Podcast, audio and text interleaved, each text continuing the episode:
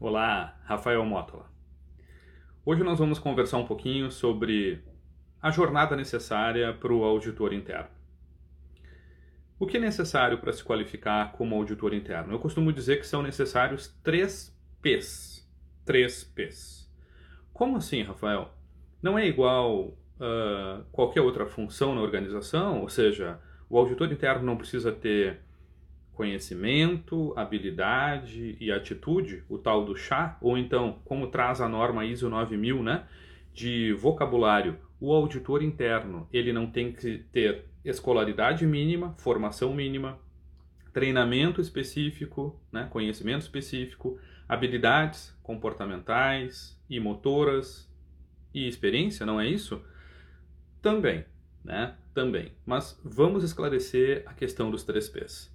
Essa questão dos três P's remete a primeiro P, perfil.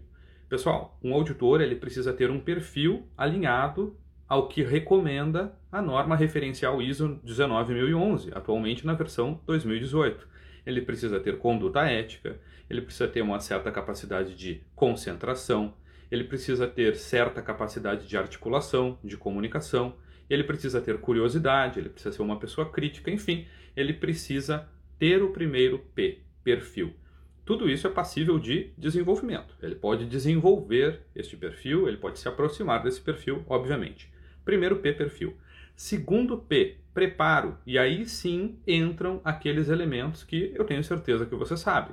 Para um auditor interno poder atuar como né, tal, além do perfil, ele tem que ter preparo. Como assim? Por exemplo, se ele for um auditor interno, né, se ele quiser se qualificar como um auditor interno ISO 14001, a ISO para sistemas de gestão ambiental, ele tem que conhecer os requisitos, né? ele tem que ter passado por um treinamento de interpretação e implementação dos requisitos dessa norma, da ISO 14001, e o que mais? Um treinamento também sobre os princípios da ISO 19011. Então ele tem que conhecer os requisitos da 14001 e as diretrizes, as recomendações da 19.011.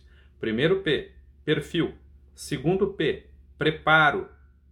Terceiro P, perseverança. O auditor precisa auditar. O auditor precisa criar esta bagagem, né? Esta estrada, esta jornada. E como é que ele faz isso? Auditando. Então, na perseverança, ele vai acompanhar um certo ciclo de auditorias de forma talvez observadora, ainda não vai auditar, né? Ele vai estar em dupla ou em trio com outros colegas e aí ele vai ter condições de aplicar este conhecimento em uma auditoria interna, certo? Então, obviamente, cada organização, cada empresa é, cria os seus próprios requisitos, o seu próprio método para qualificar auditores internos, mas nunca esqueça: perfil, preparo e perseverança. Na questão do preparo, né, antes da auditoria interna, também é muito, muitíssimo importante reunir os auditores e relembrar algumas questões-chave.